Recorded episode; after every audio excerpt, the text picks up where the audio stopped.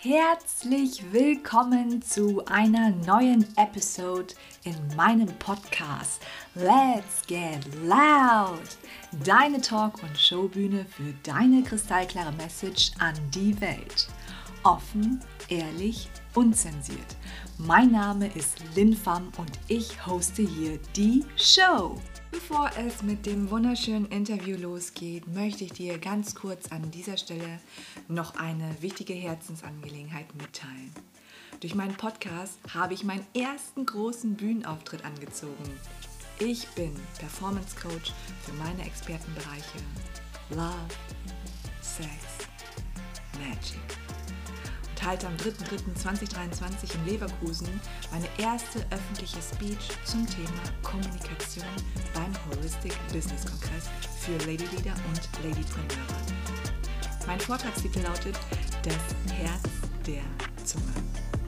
Von Herzen lade ich dich ein, an diesem gigantischen Tagesevent teilzunehmen und dir von zehn fabelhaften Referentinnen in absolut wichtigen Lebensbereichen inspirieren zu lassen. Alle weiteren Infos findest du in den Show Notes. Ich freue mich, dich persönlich vor Ort kennenzulernen. Jetzt geht es los mit der heutigen Interviewfolge. Nadesh B. Tebiro, eine willensstarke, wunderschöne Frau, die für mich die moderne Diplom-psychologische Beraterin der heutigen Zeit verkörpert. Nadesh hilft und unterstützt Frauen mit psychischen Erkrankungen dabei, wieder glücklich zu sein. Freu dich auf Tacheles Talk.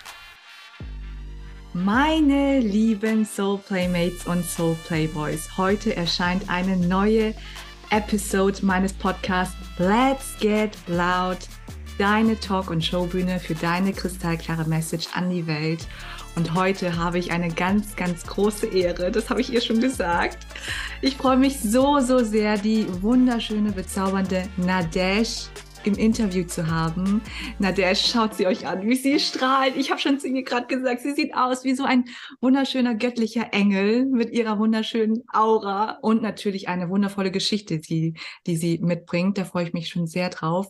Und ähm, Nadesh und ich kennen uns tatsächlich noch nicht persönlich, nur über Social Media. Und jetzt habe ich sie hier in meinem Podcast und Nadesh ist, ähm, ich schaue kurz auf mein Blatt, Diplom psychologische Beraterin. Also sie hat es wirklich studiert und ähm, wir haben gerade auch schon ein bisschen gesprochen, was sie so macht. Also es ist so umfangreich und es geht so tief. Und danke, dass du das machst, was du machst. Ich freue mich so sehr, dass du in meinem Podcast dabei bist, lieber Nadesh. The, the stage is yours. Ich rolle dir den roten Teppich aus, liebe oh. Nadesh. Ah, danke, danke, Lynn. Ähm, ich freue mich mega hier zu sein. Ähm, auch an euch da draußen ein wunderschönes Hallo. Und ähm, ja, Gillen hat übertrieben äh, mit der Einleitung, ist zwar sehr, sehr schön, aber ja, ich bin einfach Nadesh, ähm, ursprünglich aus Köln, diplompsychologische Beraterin. Ich äh, unterstütze Frauen, arbeite mit Frauen und Teenager. Und äh, ja, ganz großes Thema bei mir ist natürlich immer psychische Erkrankungen. Und da unterstütze ich die halt wirklich, ähm, ja, trotz psychischer Erkrankungen den Alltag in den Griff zu bekommen. Und da kommen wir gleich noch mehr zu. Ja, so schön, dich dabei zu haben. Liebe Nadesh, stell dich uns sehr gerne vor. Wer bist du? Wo kommst du ursprünglich her? Also ursprünglich ähm, komme ich aus der Zentralafrikanischen Republik. Die Hauptstadt heißt Bangui, da bin ich geboren.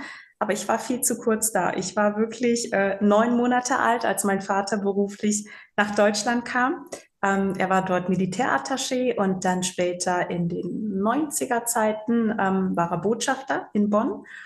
Und wie gesagt, ja, ich habe dieses wunderschöne Land verlassen. Da war ich Säugling und äh, bin wirklich im Rhein-Sieg-Kreis groß geworden. Deswegen sage ich immer ganz ehrlich, ich habe nur den Tan, aber eigentlich bin ich so richtig Rheinländerin. Ja, und dort habe ich halt, äh, ja, ganz normal Werdegang, den beruflichen Werdegang gestartet. Ähm, ich habe wundervolle Geschwister, die ich liebe. Und äh, wir sind nämlich sechs Kinder.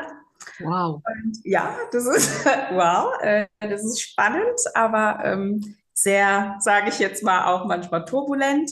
Mhm. Und ähm, ja, ich bin mittlerweile ausgewandert. Ich lebe in der Schweiz, habe 2018 Köln verlassen Und ähm, ja, habe aber natürlich immer noch meine Wurzeln oder ich sage jetzt mal äh, Kontakt in Köln, weil meine Geschwister ja dort sind, meine Cousine. Ähm, wir vermehren uns halt, weil äh, ähm, sie hat zwei Kinder, zwei Mädchen, wundervolle Mädchen und ähm, die älteste ist jetzt auch Mama geworden, letztes Jahr, ganz frisch sogar noch. Oh, wie schön. Ja, ja, genau. Und ähm, ja, mein, äh, sage ich mal, mein Leben oder das, was ich erfahren durfte, hat mich wirklich ähm, dahin gebracht, wo ich jetzt bin. Mhm. Mm, ich weiß, dass es nicht umsonst ist, dass ich mich halt wirklich auf äh, Frauen und Teenager konzentriere und ähm, ja, und vor allem das Thema psychische Erkrankungen ganz, ganz wichtig für mich ist. Und ähm, ja, ich halt auch gerne offen darüber rede. Deswegen habe ich mich super über deine Interviewanfrage gefreut, ja. ähm, weil ich halt finde, es war vorher schon dringlich. Und ähm, nicht nur, wo Corona jetzt äh, uns, sage ich jetzt mal, auf Trab gehalten hat, aber Gott sei Dank, sage ich jetzt mal, durch Corona ist es halt ein Stück weit mehr in den Mittelpunkt gerückt. Und ähm, das ist zum Beispiel eine Sache, durch Corona, sage ich jetzt mal, was ich als ähm, ja, positive Schlussfolgerung, was ich halt wirklich auch ähm, als Ressource sehe. Ja. Wow. Und ich schaue dich so gern an, Nadesh. Es ist so, ich schaue sie einfach an und möchte gar nichts sagen. Vielleicht kennt ihr das auch. Und bei Nadesh ist einfach so, oh, ich schaue dich immer so gern an. Ah, du machst mich ganz gut. Danke. Äh, ich habe jetzt plötzlich den roten Faden verloren. Nein, Alles gut, aber ich bin einfach nur Nadesh. Ähm, ja. Das ist, das ist, das Schöne, weil du bleibst dir treu. Wir hatten ja davor auch ein bisschen gesprochen und ähm, das ist schön. Und ähm, wie, wie, wann bist du denn zu dem Punkt gekommen? Gab es ein, äh, ein Lebensereignis in deinem Leben, wo du gesagt hast, hey, ich bleibe mir treu, egal was kommt? Oh, ich muss ganz ehrlich sagen, das hat bei mir schon sehr früh angefangen, weil ähm, mein Vater hat immer sehr darauf geachtet, dass wir selbstbewusst sind. Der hat uns immer darauf vorbereitet, dass er, äh, wie heißt es nochmal, seinen Weg geht, gehen wird, also auch beruflich, dass er halt ähm, irgendwann auch wieder nach Afrika zurückgeht. Und ähm, ich sage jetzt mal, dieses Selbstbewusstsein und so zu bleiben, wie ich bin, das ähm, war ich sogar schon als Schülerin. Ich erinnere mich an eine Situation. Das kennt ihr bestimmt auch alle. Ähm, das typische Alter, wo man dann irgendwann in der Pause hinten in der Turnhalle, hinter der Turnhalle steht und die anderen sich eine Zigarette anzünden. Ja. Und bei uns zu Hause war es immer natürlich nie Zigarettenkatastrophe, ne? geht gar nicht. Und ähm, ich werde nie vergessen, wir waren mehrere Schüler, das weiß ich noch. Und äh, wir standen alle im Kreis und ähm, eine hat angefangen, ähm, die Zigarette anzuzünden und rumgehen zu lassen. Und ich weiß noch, dass ich damals schon, ich habe keine Ahnung, wie alt ich da war, so 13, 14, ich mochte den Qualm nicht. Ich, ich habe immer gedacht, so, oh, das stinkt doch, wie kann man das rauchen? Und ich weiß noch, als die Zigarette bei mir war, habe ich gesagt, nein, ich will nicht. Und habe die halt weitergereicht. Und dann später, werde ich nicht vergessen, bin ich mit der damaligen Freundin, mussten halt, ne, Pause war vorbei, zurück zum Unterricht. Und dann auf dem Weg zum Klassenraum frage ich sie so, warum hast du eine Zigarette gezogen? Das stinkt doch. Und dann sagte sie ganz schüchtern zu mir, ja, ich mag das nicht. Dann habe ich gesagt, ja, warum hast du den dran gezogen? Dann sagt sie, mhm. ja, aber es haben doch alle dran gezogen. Ich habe mich nicht getraut, Nein zu sagen. Und ich weiß noch, dass ich ganz fassungslos sie angeguckt habe und gesagt habe, ja, wieso? Ich habe doch auch Nein gesagt. Mhm. Und in dem Alter weißt du noch gar nicht, was du eigentlich da getan hast. Aber ähm, es gab halt manchmal so Momente, wo ich mich wirklich ähm, genau an diesen Moment zurückerinnere und dann, ja, mich an andere Sachen erinnere, wo ich dann auch immer denke, so, doch, natürlich bin ich manchmal deswegen angeeckt. Aber das war mir ehrlich gesagt auf den Schnurz, people egal. Ähm, ich habe wirklich immer sehr darauf geachtet, nein, ähm, ich bin, wie ich bin. Und weil mein Vater uns auch immer mit dem Spruch erzogen hat, nur weil der andere das und das macht oder hat, heißt das noch lange nicht, dass das für dich gilt oder für unsere Familie auch so ist. Mhm. Ähm, keine Ahnung, das hat mich anscheinend geprägt. Wow, du hast einen wundervollen Vater. Er hat, euch, er hat euch so tolle Werte mitgegeben. Ja, die Werte hat er uns wirklich mitgegeben. Mhm. Wow, wie schön. Oh, da bin ich ganz berührt gerade. Dankeschön. Ach, wie schön. Und ähm, die Nadesh, die du ja jetzt bist, das war ja auch mit Sicherheit ein Prozess. Äh, ja, auf jeden Fall. Und ähm, darf ich fragen, wie jung du bist? Äh, ja. Entschuldigung. Äh, ich habe das Alter, aber mir ist es ehrlich gesagt immer egal. Ähm, ich bin 47 Jahre alt und ähm, ich knacke wirklich in ein paar Monaten die 48er-Marke. Meine Schwester, meine Schwester ist zwei Jahre älter als ich, also die älteste. Wir lachen uns immer kaputt, weil wir immer sagen so, hey, wir gehen strammen Schrittes auf die 50 zu. Ja. Fühlen uns jetzt ehrlich gesagt nicht so. Mir ist es auch immer wurscht. Und ähm, ja, ich, ich gehöre aber ehrlich gesagt zu den Frauen. Ich mache ähm, Geburtstag ist mir egal. Ich mache da keinen Hehl draus. Ähm, ich feiere den jetzt auch nie so großartig, aber ähm, es ist jetzt auch nicht so, dass es mir was ausmacht, dass ich älter werde. Ja. Es ist sogar schön. Ich ähm, bin sogar so, wenn ich meine jüngeren Geschwister angucke, dass ich manchmal immer denke, Gott, bin ich froh, dass ich den Scheiß jetzt nicht noch durchmachen muss. Oder dieses, ähm, was ich halt wirklich mag, ist, wenn man älter wird als Frau, mhm. ähm, diese, diese Reife und diese Lebenserfahrung und diese Selbstsicherheit, die man gewinnt dass man wirklich manchmal auch mal denkt, so, boah, man braucht jetzt da und da kein Drama zu machen. Es wird schon oder ähm, keine Ahnung. Ähm, das finde ich schön, diese innere Ruhe, die man wirklich Jahr für Jahr immer mehr für sich gewinnt. Ja, und deswegen kann die 48 dieses Jahr kommen. Ich liebe dein Lachen. Das ist so aus dem Herzen raus, so einfach nur geil. Also. Ja, äh, mein Lachen kann ich äh, nicht verstecken. Ähm, es war früher schon als äh, Kind so, ich werde nie vergessen, der Mathelehrer, der hat mich manchmal gerne aus dem Unterricht geschmissen, wegen meinem Lachen, weil ihm das zu laut war. Oder vielleicht manchmal auch zu provokativ. Ich mochte ihn nicht. Doch äh, witzig, dass du das sagst. Ich hatte gerade auch eine äh, Phase, weil wenn ich lache, ich meine, Kinder sind doch genauso. Wenn die lachen, lachen sie aus ganzem Herzen und dann überlegen sie nicht noch, ne, bin ich zu laut und so weiter, wie sehe ich aus? Und so bin ich auch. Und ich weiß noch einmal, ich habe richtig da war ich Teenager ungefähr. Da habe ich richtig, da, da, war eine witzige Situation bei uns in der Familie in Vietnam tatsächlich. Und da habe ich so wirklich aus tiefstem Herzen ganz laut gelacht, ko ohne Kontrolle. Ne? Und dann kam mein Onkel und ich habe ihn echt lieb. Und äh, du weißt ja, wie es ist. Wenn ein Mensch, den du liebst, dann dir was sagt, dann nimmst du es nochmal irgendwie so persönlich. Ne? Hat er ja. nur gesagt, also du hast gerade ein bisschen laut gelacht. Das war, ähm, das gehört sich nicht so für ein Mädchen. So, ne? Das war gerade ein bisschen männlich. Und da jetzt, ich meine, die letzten sieben Jahre habe ich sehr viel mit mir selbst gearbeitet und all das, ne, habe ich das natürlich für mich verarbeiten können. Doch damals war es für mich so, ich habe oft nicht mehr so gelacht, ne? Ah, okay. Aber sogar mit dem Hinweis, das ist zu männlich, ähm, das gehört sich für eine Frau nicht so? Ja, vor allem so asiatisches Mädchen, ne? Ähm, ja, okay, klar. Ja. Mhm. ja. ja, okay. Genau, das hat mich gerade so daran erinnert und ja, machen wir uns ja nichts draus. Wir haben alle so ein paar Traumata, die, die tief sitzen. Ne? Hat sich sogar traumatisiert. Ja, wobei, ja, bei uns sage ich jetzt mal, die afrikanische Kultur ist ja eher so, ähm, wir lachen viel ja. und ähm, nicht leise, laut. Also bei uns Familienfeiern weiß ich, es war immer, es war immer brutal laut. Und auch jetzt, wenn ich mit, wenn ich bei meiner Cousine bin und ähm, ich weiß so, der, der arme Ehemann muss ich jetzt lachen, weil der ist halt deutsch, ähm, ruhiger und ähm, ich weiß genauso lautstärkemäßig, ähm, ja, muss er manchmal einiges mitmachen, wenn wir aufeinandertreffen.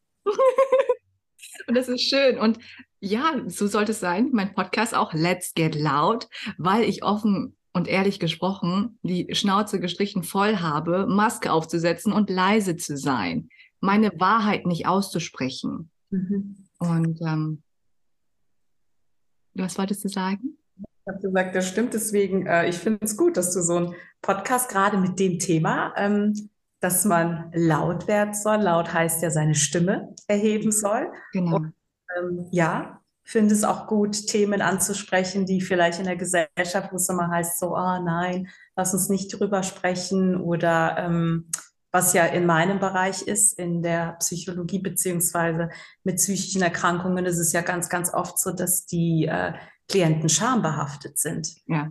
Die ich ehrlich gesagt ganz, ganz schlimm finde. Mhm. Ja, niemand sollte sich dafür schämen, sage ich jetzt mal, wenn ähm, seine Seele erkrankt ist. Mhm. Oder, das war ja vorher in Köln, habe ich ja ähm, lange Zeit in der Somatik, also ganz normal als äh, Gesundheits- und Krankenpflegerin gearbeitet. Mhm. Ähm, unter anderem im OP, in Endoskopie, chirurgischen Stationen. Und ähm, das wird von der Gesellschaft halt eher toleriert, sage ich jetzt mal, wenn ich den Arm gebrochen habe oder wenn ich sage, keine Ahnung, meiner Gallenblase geht es nicht gut. Mhm. Und ähm, sobald jemand aber sagt, ich habe ein psychisches Problem, dann ist oft so, oh, oh. Ja. ja. Ja.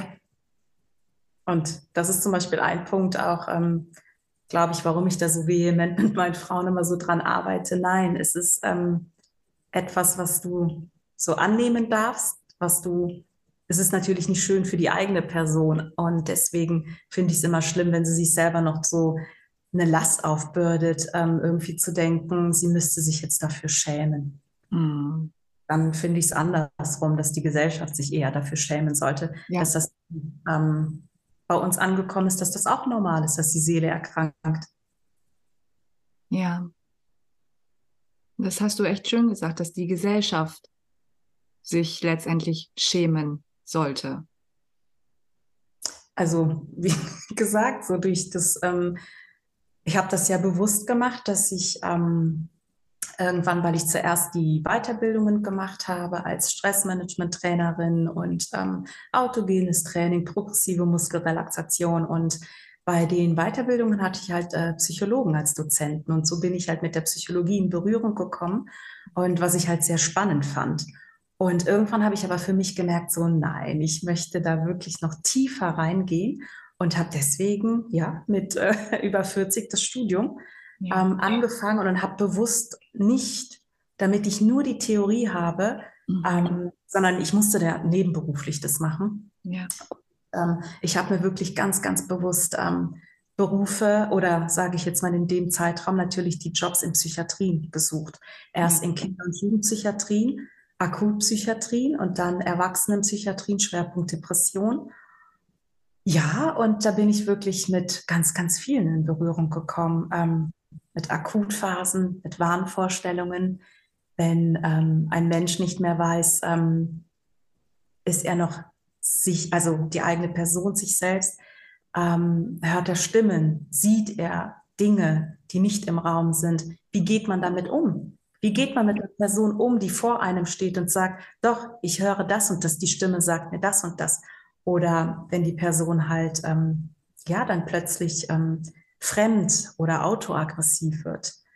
Und ähm, das ist eine Zeit, ja, die mich äh, sehr, sehr vieles gelehrt hat. Und ähm, wo ich auch gemerkt habe, wir müssen da mehr die Augen öffnen und ja, einfach nicht nur labern, sage ich jetzt einfach mal so, sondern auch aktiv werden und handeln. Und äh, das ist zum Beispiel bei mir so der Grund gewesen, warum ich mir dann irgendwann so Step by Step gesagt habe, so, du machst jetzt das, du machst jetzt das, du knüpfst jetzt daran an, weil für mich ist der Mensch immer so ein 3D-Baustein. Ähm, Body, Mind and Soul gehört dazu.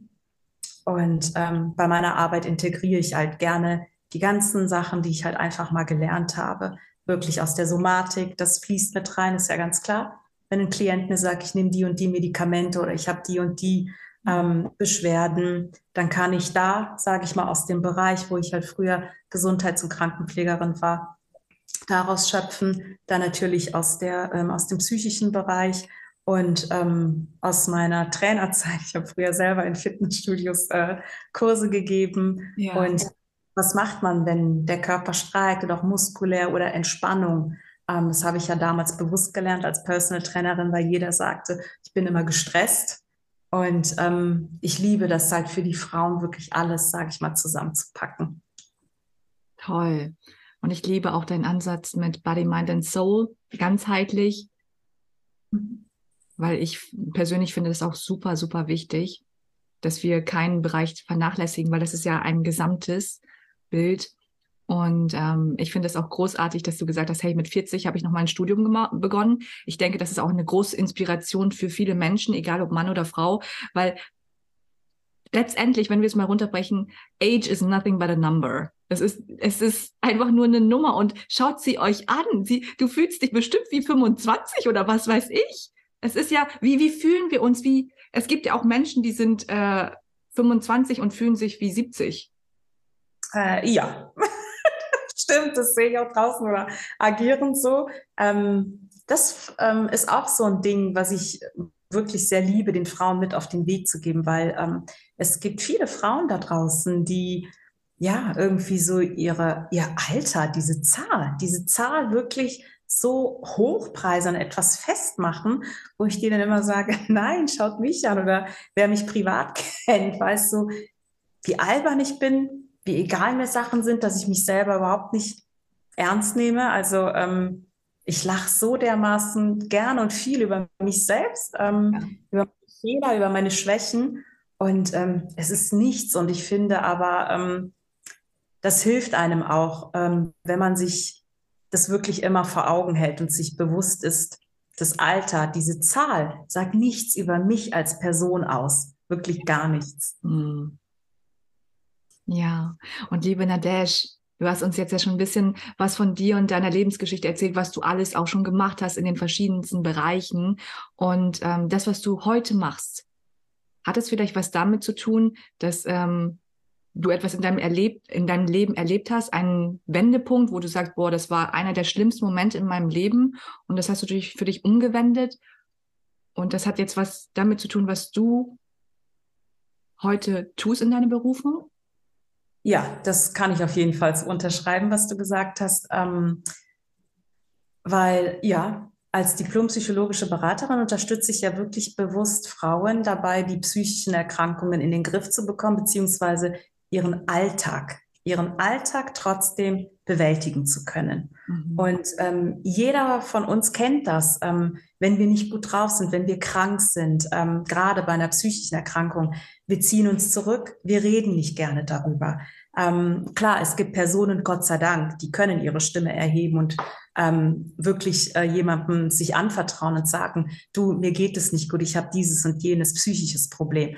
Aber ich sage jetzt mal, der größte Teil da draußen, was ich mitbekomme, auch in den Psychiatrien durch Gespräche, macht das eben nicht. Er, also viele Frauen versuchen das mit sich auszumachen oder sagen, ich will für meine, für meine Freunde, für meine Familie keine Belastung sein. Also fangen sie an, ähm, das alleine zu verarbeiten oder zu versuchen, bis sie an einen Punkt geraten, wo es nicht mehr geht. Und dann komme ich ins Spiel, weil ich denen zeige, hey, es gibt den Weg. Und bei mir war es halt wirklich ganz krass die Erfahrung, die ich durch den Tod meiner Mutter machen musste. Da war das genau so. Ähm, ich habe den, ja, ich habe es am Anfang gar nicht so an mich rangelassen. Lange Zeit, äh, weiß ich, habe ich mich eben nicht damit befasst und irgendwann bröckelt es. Dann merkt man innerlich, ähm, da passiert was mit einem. Ja. Und dann ähm, habe ich halt irgendwann gemerkt, so, oh wow, da gibt es irgendwas in dir, das musst du verarbeiten, das musst du jetzt rauslassen. Mhm. Und dann auch so ganz klassisch ähm, der Weg so, ah nein, ich will aber jetzt nicht ähm, dieser Person zur Last fallen oder mit dem. Ich habe eher sogar draußen immer, hm, Steh auf Männchen gespielt, immer so, es ist alles in Ordnung und habe das wirklich alles für mich behalten, bis ich gemerkt habe, so, boah, es brach so auf, es geht nicht weiter. Und dann ähm, bin ich wirklich äh, in die Psychotherapie gegangen. Äh, sagen wir mal so, es war so hm, gemischt, weil ähm, am Anfang hat die Psychotherapeutin leider ähm, bei der ersten Sitzung oder doch, das war sogar bei der ersten Sitzung, hat sie ähm, eine Bemerkung fallen lassen bei meiner Mutter, was ich sehr verletzend fand. Also sie hat das so dargestellt, so ja, komm, so kurz mal drüber reden, dann wird das ja schon irgendwie so. Und da habe ich gedacht, so, wow, also Empathie hat sie nicht gerade mit den, äh, hat sie nicht gerade mit den Schöpfkellen gefressen, wenn ich das jetzt mal so frech sagen darf. Ja. Ich wollte auch eigentlich nicht mehr hin. Und dann habe ich aber gedacht, doch, Nadisch, du musst die Sache angehen. Habe es gemacht. Ich bin weiter noch hingegangen, aber ehrlich gesagt nicht zu allen Stunden, weil ich halt irgendwie gemerkt habe, okay, dort kann ich mit ihr über bestimmte Dinge reden. Und was ich aber schon gemerkt habe, was mir gefehlt hat, ist so, okay, wenn ich aber nach der Sitzung nach Hause komme, wie soll ich denn jetzt mit den Emotionen umgehen oder das, was mich jetzt aufgewühlt hat, weil wir ja über einen bestimmten Bereich, ein bestimmtes Thema gesprochen haben. Und da habe ich mich immer alleine gelassen gefühlt, weil ich gemerkt habe, so Mist, ich merke, keine Ahnung, nach der Sitzung eine extreme Trauer oder eine extreme Wut, weil irgendwas aufgekommen ist oder irgendwas. Und ich habe mich ehrlich gesagt alleine gelassen gefühlt. Und dann habe ich für mich beschlossen, ja gut, ähm, ja, so viel bringt sie mir jetzt auch nicht. Ich bin nicht mehr zu den ähm, Sitzungen gegangen. Also ich habe relativ wenig. Ich glaube, ich war sechsmal da, lass es achtmal gewesen sein. Und habe dann gemerkt, so, nein, ich muss selber rausfinden, was tut mir gut, was brauche ich noch zusätzlich, außer jetzt nur reden. Und dann lernt man sich ja kennen. Und ähm, für mich war ausschlaggebend, dass ich es wirklich geschafft habe, ähm, weil meine Mutter in Afrika war. Ich hab, äh, bin leider nicht mit ihr groß geworden. Ähm, wir sind beim Vater groß geworden. Und ähm, ich habe es aber tatsächlich auf die Reihe bekommen, ähm, nach Afrika zu reisen, ans Grab zu gehen und ähm, alles, was ich loswerden musste, einfach alles am Grab loszuwerden. Und das hat mich geprägt, weil ich halt mein Land wieder gesehen habe, Afrika, wie die Menschen dort leben, agieren, aber vor allem psychisch ähm, was die uns Europäern, sage ich jetzt mal, voraus haben. Und das hat mich so geprägt, dass ich nach Hause gekommen bin. Ich werde nie vergessen, als ich in Köln in meine Wohnung bin. Ne, man kommt vom Flughafen, man will sich die Hände waschen, ich drehe den Wasserhahn auf, ich sehe dieses klare Wasser und ich weiß, das war der Moment für mich, wo ich gesagt habe, so ich habe mich so reich gefühlt, Lynn. Ich habe gedacht, so also ich habe richtig realisiert, so, hey, dir geht's so gut, du hast hier so viele Möglichkeiten. Und das hat mich so geprägt, dass ich erstmal angefangen habe, wirklich bei meinem Leben genau hinzugucken. Was mache ich überhaupt genau? Mit was für Menschen verkehre ich? Was habe ich für ein soziales Netzwerk? Auch so bestimmte Werte, Handlungen von mir selber zu überdenken, zu überarbeiten. Und ich werde nie vergessen, dass ich schon zwei oder drei Wochen aus Afrika da war, mhm. mich wirklich nicht bei Leuten gemeldet habe. Ich bin nur arbeiten gegangen, wieder nach Hause, weil ich angefangen habe, mich mit mir selbst zu befassen mhm. und aufzuräumen. Ich nenne es einfach mal so, ja. innen, innen und außen einfach aufzuräumen. Ja, und ich glaube, das ist bei mir so, ja, hat so den Anstoß so gegeben, warum ich jetzt genau das mache, was ich mache. Danke fürs Teilen. Gerne. Wow. Da atme ich erstmal rauf. Huh. Ja. atme dann für dich, atme durch. Ja. Wie wichtig würdest du sagen, gerade für eine Frau, wie wichtig ist die Beziehung ähm, von einer Frau zu ihrem Vater? Das ist eine interessante Frage. Ich sage jetzt mal so für uns Frauen, ähm, doch ist der Vater auch, weiß ich von mir, ähm, ein gewisses Vorbild. Mhm. Ähm, wir Frauen, also es gibt viele, ich, ich, wenn ich jetzt so an meine Klientinnen denke, die wirklich ähm, ein gutes Verhältnis zum Vater sich ähm, wünschen oder beziehungsweise sich aufbauen und der Vater einem wirklich immens was mitgeben kann. Aber für mich ist es so beide Parts, also beide Parts, also auch die Mutter. Mhm. Ähm, der Vater kann der Fels in der Brandung sein oder einfach zeigen, ähm, wie es halt auch ist, finde ich persönlich, für uns Frauen manchmal auch, das, was der Onkel bei dir fälschlicherweise gesagt hat, mal ein bisschen männlicher zu agieren. Ja. Und ähm, deswegen, also für mich sind immer beide Parts sehr, sehr wichtig. Und ähm, der Vater kann einem aber auch nochmal so eine gewisse andere Art und Weise von Stärke aufzeigen. Mm. Danke fürs Teilen es war jetzt für mich hochinteressant, mal deine Ansicht zu hören, gerade als psychologische Beraterin und du arbeitest ja viel mit Frauen, wie, wie das da zusammenhängt, weil ich glaube, das, ist, das spielt eine große Rolle.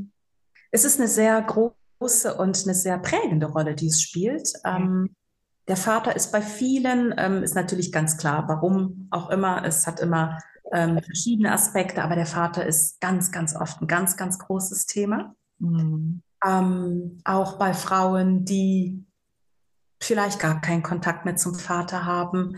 Ähm, das Thema kommt aber immer wieder auf. Und ähm, was ich auch immer interessant finde, ist, wenn ich mich mit den Frauen unterhalte und man dann ne, so ein bisschen der Ursache auf den Grund geht, warum verhält sie sich, wie sie sich verhält oder warum sind bestimmte Verhaltensmuster.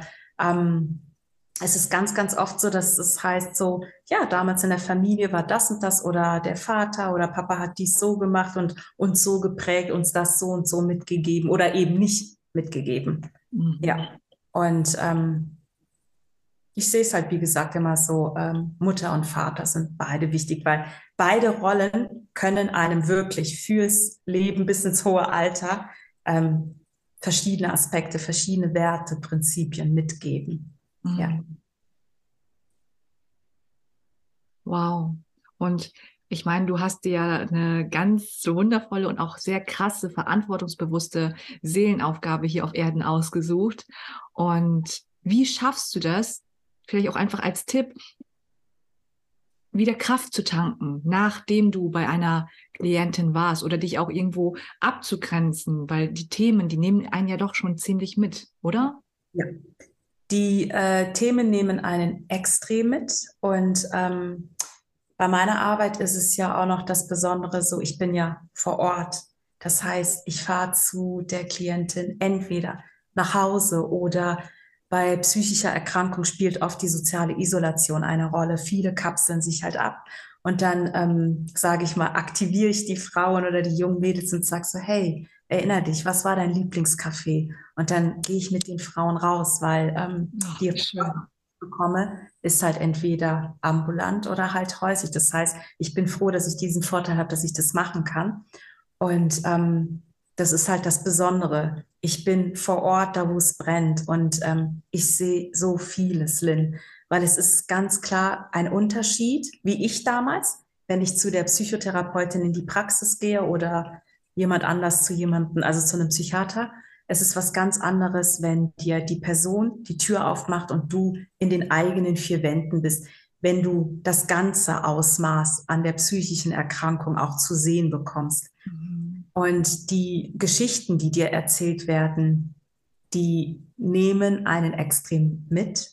Ähm, ich bin ein sehr empathischer Mensch. Ähm, manchmal ist es sogar so, dass die Frauen bei mir immer sagen, also weil ich dann irgendwas anspreche oder so rauskitzel, ich sage, ich spüre da und da was, stimmt das? Und dann sagen die mir so, ja, Frau Tivirus, Sie haben recht. Und ähm, du musst dir vorstellen, dass ich natürlich an einem Tag, für mich merke ich so, sind drei Termine, aber es geht nicht immer. Also manchmal hast du auch mehr Termine, so vier Termine. Und du musst dir vorstellen, ähm, ich bin durch ganz Zürich unterwegs ja. und du bekommst ähm, viermal oder dreimal am Tag. Ähm, es ist halt oft, ähm, ja, schon richtig krassen Stoff, sage ich mal, zu hören oder zu sehen. Und ähm, ja, ich sage jetzt mal, bis heute ist es auch für mich so eine Gratwanderung oder irgendwie, wo ich auch lernen muss, so hey, wie grenze ich mich ab? Mhm. Und ähm, die Geschichten nehmen dich noch mit, weil ähm, nach den Terminen ähm, hört die Arbeit nicht auf, weil ähm, ich habe so wie so eine Praxissoftware, äh, wo ich ja praktisch eine digitale Akte von den Klienten habe und ich muss ja Berichte schreiben. Ja. Und das heißt natürlich beim Berichte schreiben, natürlich machst du die Kurzfassung, aber dann repetierst du das Ganze ja nochmal. Ja. Und ähm, ich habe für mich einfach gelernt, ähm, was mir sehr, sehr gut tut, ist ähm, dann irgendwann zu sagen, stopp, jetzt ist gut.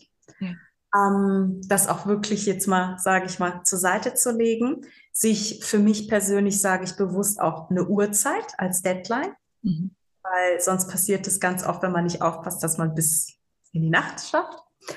Und ähm, am Wochenende. Am Wochenende ist für mich immer so, versuche ich wirklich so arbeitsfreie Zone, dass ich wirklich unter der Woche so versuche, relativ alles zu erledigen. Und ähm, ja, dann in die Natur zu gehen. Ich liebe Natur, ich liebe Stille. Wenn ich unter der Woche merke, so, es war so viel, es war so viel. es hört sich für viele auch verrückt an, aber es kann dann wirklich passieren, dass ich den, ähm, ja, dass ich dann einfach mit Ohrenstöpsel zu Hause rumlaufe, weil ich nichts hören möchte. Mhm. Noch nicht mal irgendein kleines, keine Ahnung, äh, Piepsen von der Spülmaschine oder irgendwas von den Nachbarn. So, ich will dann einfach nichts hören, weil ich bin ein Mensch, der in der Stille, da tanke ich wieder auf. Ja. Wie wunderschön. Und du bist ausschließlich in Zürich oder kommst du auch mal nach Europa bzw. Deutschland, ähm, um zu helfen? Ähm, sagen wir mal so. Ziel ist es halt schon. Ähm, ich habe auch, ähm, mein Unternehmen heißt ja Female Health Care. Ja. Soziale Spitex. Spitex ist in der Schweiz der Ausdruck wie für uns in Deutschland häusliche Krankenpflege, weil ich ja vor Ort bin. Mhm. Und ähm, ich muss ganz ehrlich sagen, ich würde am liebsten würde ich ganz, ganz viele Standorte aufbauen, damit so viele Frauen und Jugendliche wie möglich ähm, die Gelegenheit haben, diese Unterstützung wahrnehmen zu können. Ja. Gott sei Dank ganz, ganz viele Kollegen von mir, die das Gleiche machen. Mhm. Und ähm, deswegen ist es jetzt relativ, sage ich mal, lokal auf die Schweiz beziehungsweise den Kanton Zürich äh, bezogen. Und ähm, ich habe aber bewusst halt auch einen ähm, Club, sage ich jetzt mal, ins Leben gerufen, der leider im Moment so ein bisschen wegen dem anderen Business hinkt, aber mein ja. Female Club. Ja. Äh, weil ich dort halt wirklich ähm, die Entstigmatisierung versuche, wirklich ins Leben zu rufen, beziehungsweise immer ähm, ja lauter, lauter zu machen, ähm, dass auch Menschen, die jetzt, sage ich jetzt mal, keinen Psychiater haben, ähm, jeder von uns hat mal ja eine relativ ähm, eine, eine, Phase, wo man halt psychisch irgendwie, sage ich jetzt mal, instabiler ist. Und ähm, ich versuche halt auch mit diesem Club halt auch, sage ich mal, andere Frauen zu erreichen, die jetzt Gott sei Dank noch nicht krank sind, aber einfach ähm, sensibler zu machen, achtsamer. Hey, ähm, ihr könnt das und das tun, um auf eure Psyche zu achten, weil, wie gesagt, durch meinen Werdegang, ich sehe den Mensch komplett als 3D-Schale. Ich meine, ich habe irgendwo das Glück gehabt. Ich habe 13 Jahre in Köln in einem OP gearbeitet. Ich habe uns halt wirklich von innen gesehen. Und deswegen weiß ich halt einfach, wenn die Wunde, die OP-Wunde verheilt ist, du aber innerlich oder weil deine Psyche angeknackst ist, dann bist du immer noch nicht gesund. Und ähm, deswegen versuche ich halt durch diesen Female Health Club auch, ähm, sage ich mal, auch die gesunde Frau zu erreichen. Hey, was kann man machen, um gesund zu bleiben? Weil das ist ja, ja auch Prävention quasi, gell? Ja, das ist ja auch ein Aspekt. Wir müssen ja finde ich, nicht erst immer, wie der Mensch nun mal so tickt, aktiv werden, wenn wir krank sind. Oder ja. ne, ähm, es ist doch, jeder kennt das da draußen, wenn der Arzt irgendwie sagt, oh, die Blutwerte oder wir merken, ich bin immer müde oder habe Schwindel, dann fangen wir an, so, oh, ich sollte mal meine Blutwerte kontrollieren oder wieder Eisen nehmen. Aber ähm, auch für die Psyche, man kann ja wirklich ähm, vorher präventiv schon auf Sachen achten, Dinge machen, dass es ja ähm, nicht so weit kommen muss. Sehr schön. Und dein Female Health Club, ist das online oder ist es auch offline? Nein, und zwar ist es so, dass ich ähm, bewusst Meetups und äh, Workshops kreiere. Ja. Halt, wo die Frauen sich über Social Media anmelden können. Mhm. Und ähm, was ich auch immer sehr, sehr gerne mache, ist, es ist, jede, es ist spannend. Also ähm, ich weiß nicht, wer kommt, weil ähm, in der einen Meetup-Gruppe habe ich letztens gesehen, sind, ähm, ich weiß es gar nicht mehr, 170, 160 Frauen und die dürfen sich halt anmelden. Und die Plätze sind aber, kannst dir ja vorstellen, halt immer sehr ja, limitiert, begrenzt, weil ähm, wenn ich zum Beispiel ähm, in einer Location, ähm, in einem Restauranttisch äh, buche oder so weiter, ist halt eingeschränkt. Und ähm, mir ist es auch wichtig, weil ich nie weiß, ich finde das immer spannend, ich weiß nicht, welche Persönlichkeiten kommen, was, was werde ich heute für Menschen kennenlernen, ähm, was bringen die Frauen für Geschichten mit. Ja. Ähm, ja. Deswegen mag ich es nicht, dass es eine Massenveranstaltung wird und sage immer bewusst, hey, zwölf bis 14 Leute. Und dann kreiere ich zum Beispiel, dass ich sage so, hey, wir brunchen, wir gehen essen oder ähm, ich, äh, ich gucke dann immer gerne so, was hat Zürich zu bieten? Und dann habe ich letztens zum Beispiel eine schöne Rooftop-Bar entdeckt und habe gesagt, hey, dann äh, bei einem Drink einfach. Und ähm, dann finde ich es immer, das ist wie so ein Get-Together. Die Frauen ähm, lernen sich kennen und weil die aber auch bei mir wissen, dass die Thematik ist so, wir können über alles sprechen, so ein bisschen wie bei dir in dem Podcast. Ähm, es gibt keine Tabus. Und ich finde es so spannend, dass die Frauen, ähm, ich mache dann auch immer eine Vorstellungsrunde. Und ähm, durch meinen Werdegang wissen die ja, ich hab, bin in dem psychologischen Bereich tätig und dann ähm, finde ich das immer so mutig, wenn einige wirklich da sitzen und sagen, hey, ja, ich hatte mal ein psychisches Problem, ich habe so und so hinbekommen oder ich bin aktuell noch da und da, aber ich mache jetzt das, das. Ich finde das so spannend. Und ähm, das ist nämlich genau das, was ich halt äh, wirklich erreichen möchte, ja. dass da wirklich Frauen einfach ähm, zusammensitzen, die sich vorher auch nicht kennen und dann sich einfach trauen zu sagen, nicht nur so, ja, bei mir ist alles super und ah, und dann nur die positive Seite zeigen, sondern irgendwann ähm, werden die Gespräche, da sorge ich aber auch immer bewusst dafür, deswegen auch nie so große Gruppen, dass die Gespräche nicht oberflächlich werden, weil ich hasse Oberflächlichkeit, so äh, Gossip Talk, da bin ich überhaupt nicht für.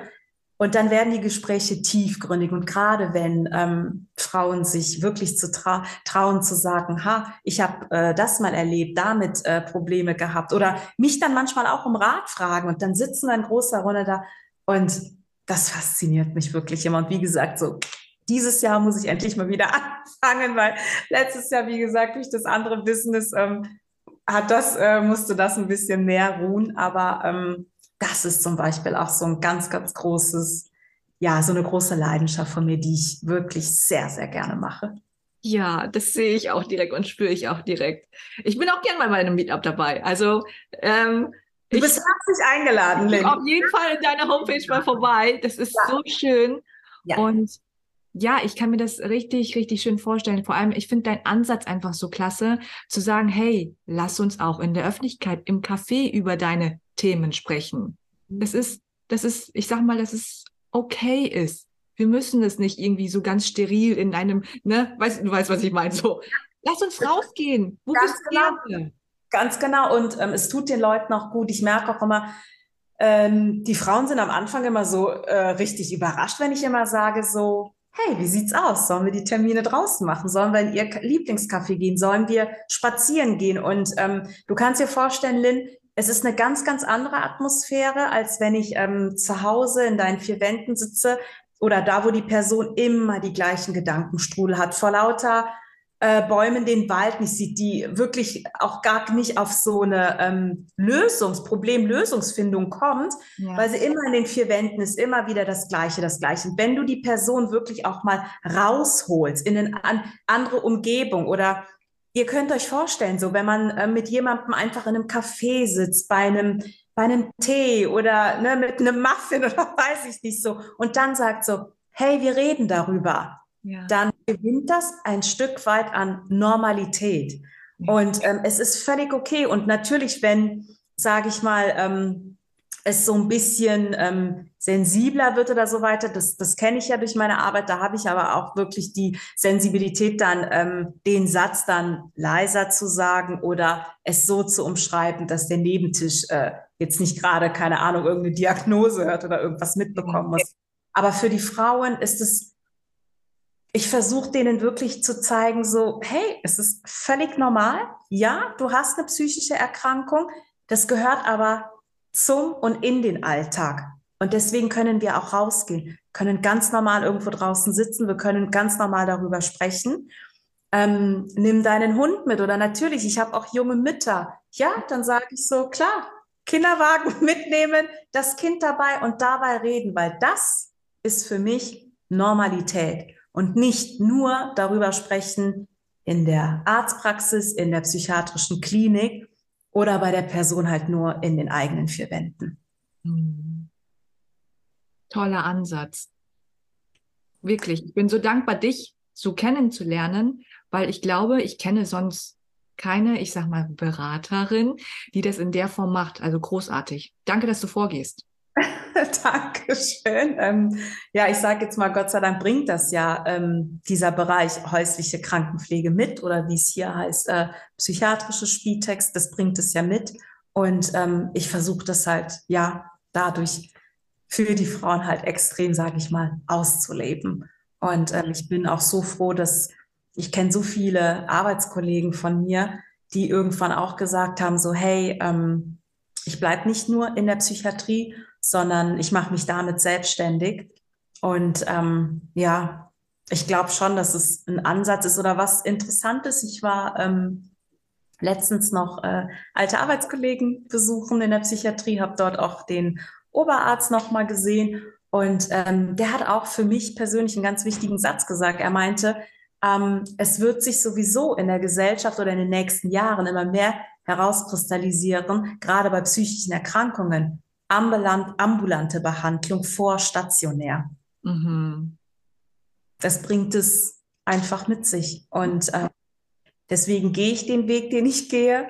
Oder zurzeit bin ich ganz, ganz aktiv äh, nach einem Raum am Suchen, weil ähm, ich dann auch die Erfahrung machen musste, nicht jede Frau hat die Möglichkeit, ähm, so viel Platz zu Hause zu haben, dass wir sagen können, so, ja, wir rollen zwei Yogamatten aus und ähm, ich mache dann mit ihr halt dort äh, Pilates, Yoga, irgendeine Entspannungsmeditation oder sonst irgendwas. Und ähm, weil ich das aber so wichtig finde und auch einfach super gerne mit in meine Arbeit ähm, integriere, suche ich halt zurzeit jetzt auch einen Raum. Ähm, hat sich noch ein bisschen mehr ähm, herauskristallisiert, weil ich jetzt auch die NADA-Ohrakupunktur-Weiterbildung beendet habe. Ja. Die ähm, NADA-Ohrakupunktur, weiß ich nicht, ob du das kennst. Das ist eine Ohrakupunktur, die ursprünglich im Lincoln Hospital in Brooklyn mhm. Suchterkranke mhm. wurde die ähm, sozusagen ins Leben gerufen. Und dann hat man aber natürlich, wie bei so vielen medizinischen Sachen, Gott sei Dank, äh, auch gesehen, dass ähm, was diese Ohrakupunktur, also genau die Stellen, dass das halt nicht nur für suchterkrankte Personen äh, positive Effekte mit sich bringt, sondern auch für stressgeplagte Personen. Ähm, für den ganzen Entspannungsmechanismus. Und ähm, das ist zum Beispiel auch eine Sache, was ich den Frauen unheimlich gerne mhm. ja, mit äh, auf den Weg geben möchte oder für die machen möchte. Ja, wow, auch super interessant. Und das würde mich jetzt super interessieren, die Frage. Was bedeutet für dich Krankheit und warum heißt es nicht Gesundheit? Hm. Das ist ja, sage ich jetzt mal, ähm, eine sehr gute Frage und ähm, muss ich so ein bisschen schmunzeln, weil deswegen ähm, ist doch zum Beispiel meine erste Ausbildung war ja damals in den 90ern, hieß es ja noch examinierte Krankenschwester. Und weil in dem Wort Krankenschwester ja der Fokus nur auf die Krankheit liegt, ja. das doch dann ähm, Jahre später ist das doch ähm, geändert worden. Und jetzt heißt der Beruf ja examinierte Gesundheits- und Krankenpflegerin. Mhm. Also, dass man wirklich, ähm, finde ich, dass die Gesellschaft auch merkt, ähm, das war auch so ein bisschen das, was wir vorher hatten, wir dürfen nicht immer erst aktiv werden, wenn die Krankheit schon zugrunde liegt, wenn sie einfach, ich sage jetzt mal, wenn das Kind in den Brunnen gefallen ist, ja. sondern wir können wirklich schon präventiv vorher ganz, ganz viel machen, dass es ja nicht immer, also nicht bei allem geht es, aber doch bei ganz viel, dass es ja nicht immer erst bis zu dieser Krankheit kommen muss. Hm. Und Krankheit, Erkrankung, resultiert halt leider daraus, wenn ich halt, sage ich mal, vorher meinen gesunden Status nicht ausreichend gepflegt habe. Mhm. Das kann man nicht in allem sagen. Ich habe leider auch die Erfahrung machen müssen, ähm, dass ich Patienten vor mir hatte, die gesagt haben, ähm, ne, da in, in Köln, man sagt ja eher mal so mit dem Vornamen Schwester Nadesh, wurde ich gesprochen, dass die wirklich gesagt haben, ich verstehe es nicht. Ich habe mich mein Leben lang gesund ernährt. Ich habe nie Alkohol getrunken. Ich habe nicht geraucht. Da kann ich mich wirklich an eine Dame erinnern, die hatte Krebs. Und die hat vor mir gesessen und geweint. Und ich bin schon immer eine Krankenschwester gewesen, mir ist egal. Ich habe mitgeweint. Das passiert mir auch jetzt noch ähm, bei schlimmen Sachen. Ja, muss ich dann mitweinen. Mhm. Das hat mich aber als ähm, junge Schwester damals auch geprägt, weil ich dann wirklich begriffen habe oder ich durfte ja wirklich die Erfahrung machen, dass ähm, deswegen für mich halt immer dieser ganzheitliche Ansatz, diese, dass ich immer sage, der Mensch ist wie ein 3D-Modell, ähm, weil ich gesehen habe, ja, Moment mal, wie oft habe ich das schon erlebt, dass es eine Frau gibt oder ist egal, auch ein Mann, sich immer akkurat ernährt, auf alles achtet und da kein Fett und oh, Zucker, böse und so weiter. Für mich ist es immer, es macht die Menge. Ja. Dann habe ich aber wirklich auch die Erfahrung machen dürfen, ein Zimmer weiter ist dann der, ich nenne ihn bewusst äh, Herr Schmitz, ist jetzt einfach nur so lapidar dahergesagt, der in Anführungsstrichen nur mit einem Leistenbruch kommt, der komplett adipös ist, also zu dick ist, der wirklich abnehmen sollte, ja. raucht wie ein Schlot, der äh, immer dann so fragt, so, oh, Schwester, ich haben Sie nicht ein Bierchen hier oder so. ähm, und da habe ich aber die Erfahrung machen dürfen, dieser Herr Schmitz, der natürlich wahrscheinlich katastrophale Blutwerte hat, was dem aber seine Aura ist und wie seine innere, sage ich mal, Gesundheit aussah. Weil das ist zum Beispiel jemand gewesen, der mich jeden Morgen zum Frühdienst, und der Frühdienst fängt um sechs an, ich habe es gehasst, aber schon mit einem Witz immer begrüßt, der, der gelacht hat, der das Leben genossen hat, ja. der, sage ich jetzt mal, innen Entschuldigung, wenn das so ein bisschen blöd aus, äh, blöd, äh, ähm, bisschen klingt, dass ich das jetzt so sage, dass der aber so innen, sage ich mal, seine Körperzellen mit Freude gefüllt hat.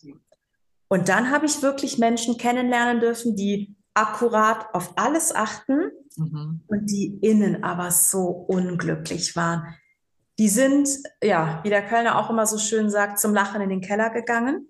Mhm. Die sind, ähm, man hat denen das richtig angemerkt, so verbittert gewesen, auch so verbitterten Gesichtsausdruck. Und ähm, deswegen glaube ich einfach daran, so, ähm, wenn du von innen keine Freude spürst oder deine Ruhe gewinnst, so, ja, dass das halt auch zu einer Erkrankung wieder führen kann, dich krank macht. Es ist doch nicht umsonst, dass wir ganz oft immer sagen, so, boah, wenn ich mich so scheckig ge kaputt gelacht habe und, und, und so. Nein, dass wir uns doch dann so wohlfühlen. Oder wenn wir doch mit einer Freundin im Café saßen und die ganze Zeit nur geprustet haben vor Lachen. Wie, wie, wie kommen wir nach Hause zurück? Ja, ich weiß so, weil ich habe das oder, ähm, auch mit meinem Partner. Ähm, und deswegen ist für mich so dieser Ansatz so, lacht oder ja, keine Ahnung, ähm, lebt wirklich auch die Freude aus und manchmal wirklich fünfe gerade sein lassen und sich nicht so ernst nehmen oder ach Gottchen, jedem Trend immer hinterherlaufen. So für mich ist zum Beispiel Social Media ist für mich ein Fluch und ein Segen. Ja. Aber ähm, auch da denke ich immer so, ähm, ja, meine Güte, jeder schreit heutzutage ähm, daran, äh, danach, jeder soll authentisch sein, authentisch sein, Authentizität. Ja, dann geh mal online. Ähm, ich, wie oft siehst du so ein Duckface nach dem anderen? Ist alles, na, ist es, sorry, wenn ich da so ehrlich bin, es ist alles gleich. Und ähm, ich finde es auch so ein bisschen schade, Entschuldigung, ich bin da einfach so ehrlich, ich finde es auch ein bisschen schade, dass ähm, die Person, die Person oder die Wichtigkeit, sagen wir mal so, weil mit Posts will man ja immer was erreichen und was sagen, laut werden, die Stimme erheben. Mhm. Und ich finde es immer ein bisschen schade, dass ähm, da wird an dem, was du zu sagen hast oder was du weitergeben möchtest, ähm, wird aber daran gemessen, wie viele Likes es gegeben hat oder wer dir jetzt folgt oder so. Ich, ich finde es ich finde es anstrengend. Ich finde es anstrengend. Und ähm, das ist für, zum Beispiel für mich auch nicht das reale Leben. Mhm. Ähm, das ist zum Beispiel eine Sache, so, da werde ich äh, grantig, wenn ich dann sehe, so, was für sogenannte Life-Coaches ja heute aus allen Ritzen rausgeschossen kommen. Ähm, und dann guckt man sich den Werdegang an. Ja, die haben irgendwie mal an einem Wochenende ein Diplom gemacht oder irgendeinen Kurs belegt und meinen dann wirklich draußen den Menschen sagen zu können, äh, irgendwie so wie das Leben zu funktionieren oder noch besser immer so, äh, wie man sich psychisch gesund äh, hält.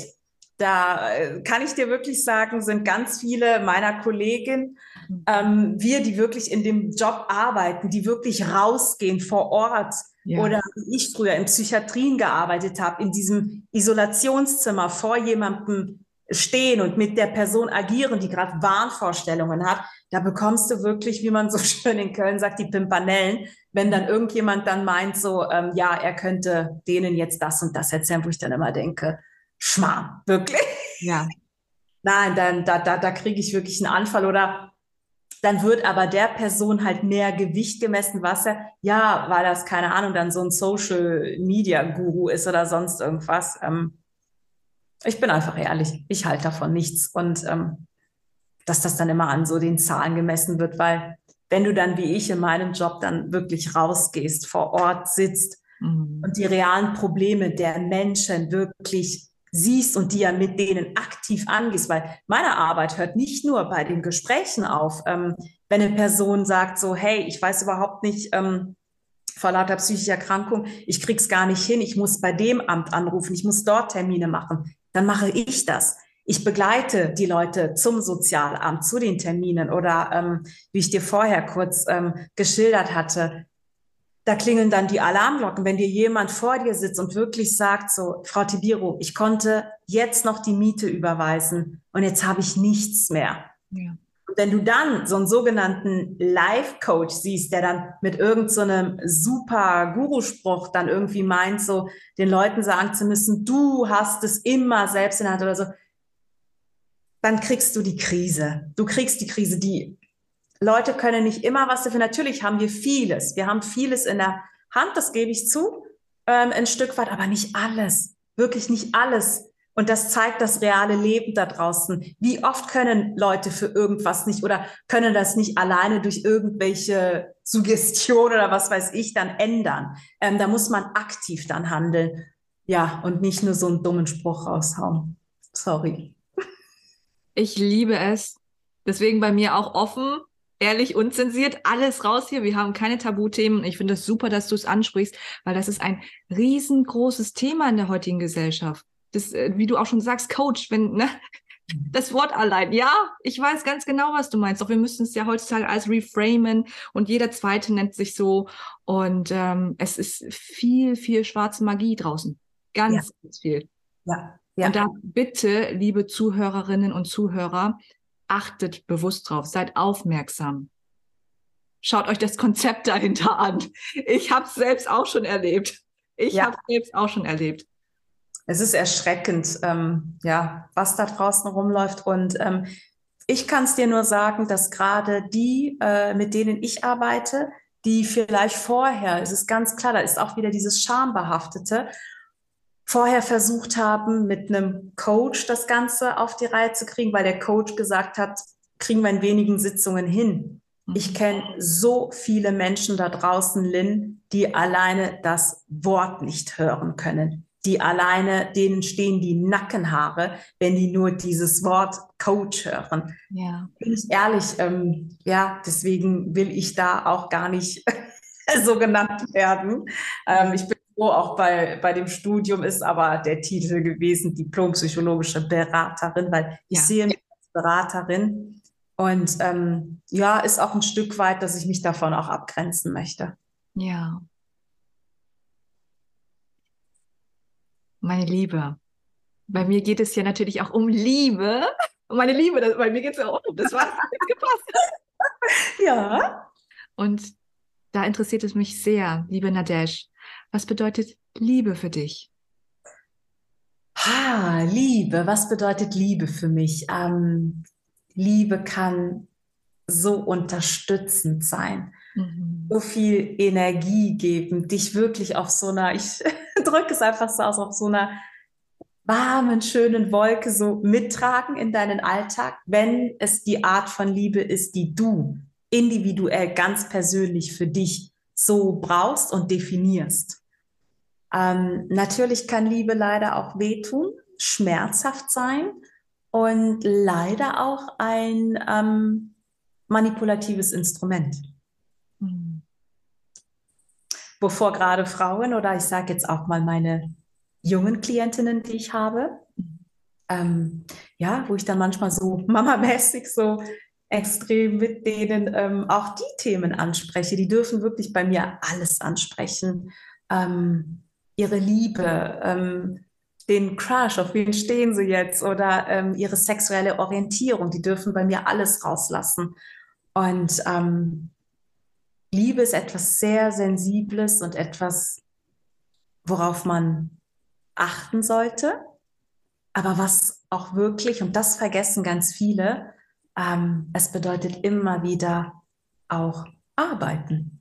Ich weiß, dass das in, im Zusammenhang das Wort arbeiten natürlich nicht so romantisch und so schön klingt. Aber ich sage jetzt mal, wenn ich ähm, in meinem Bereich das so sehe, Frauen oder einfach, ich sage jetzt mal bewusst Menschen, weil der Mann gehört auch dazu, bewusst sich der Liebe immer wieder bewusst sind, die neu definieren, neu kreieren und immer wieder, sage ich jetzt mal, deswegen so an der Form arbeiten, ähm, kann daraus was Wunderschönes resultieren. Mhm. Danke fürs Teilen. Das hört sich großartig an. Ja. Dann machen wir doch gleich die Überleitung, weil du vorhin schon sagst mit ähm, sexuell. Was bedeutet für dich Sex? Sex im Grunde genommen das Gleiche. Sex kann oder ist eine wunderschöne Art und Weise der Kommunikation. Uh. Sich mit jemandem zu verbinden, ähm, Charakterzüge von sich zu entdecken oder rauszulassen.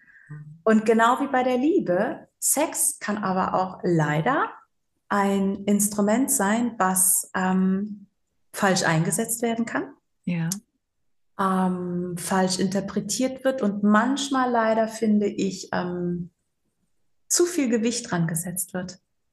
Mhm. Das sehe ich nämlich bei der Arbeit mit meinen Jugendlichen.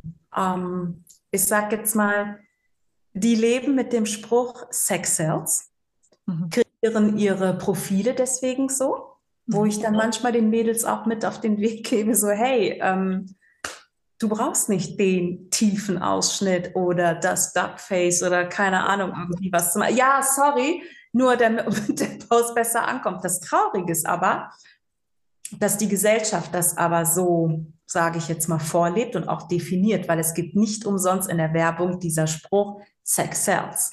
Ja. Und ähm, ich werde nie vergessen, ich habe mal eine Dokumentation gesehen, hat mich einfach mal interessiert von einem Influencer-Paar, weil ich habe ja schon gesagt, ich bin da immer so ein bisschen, hm?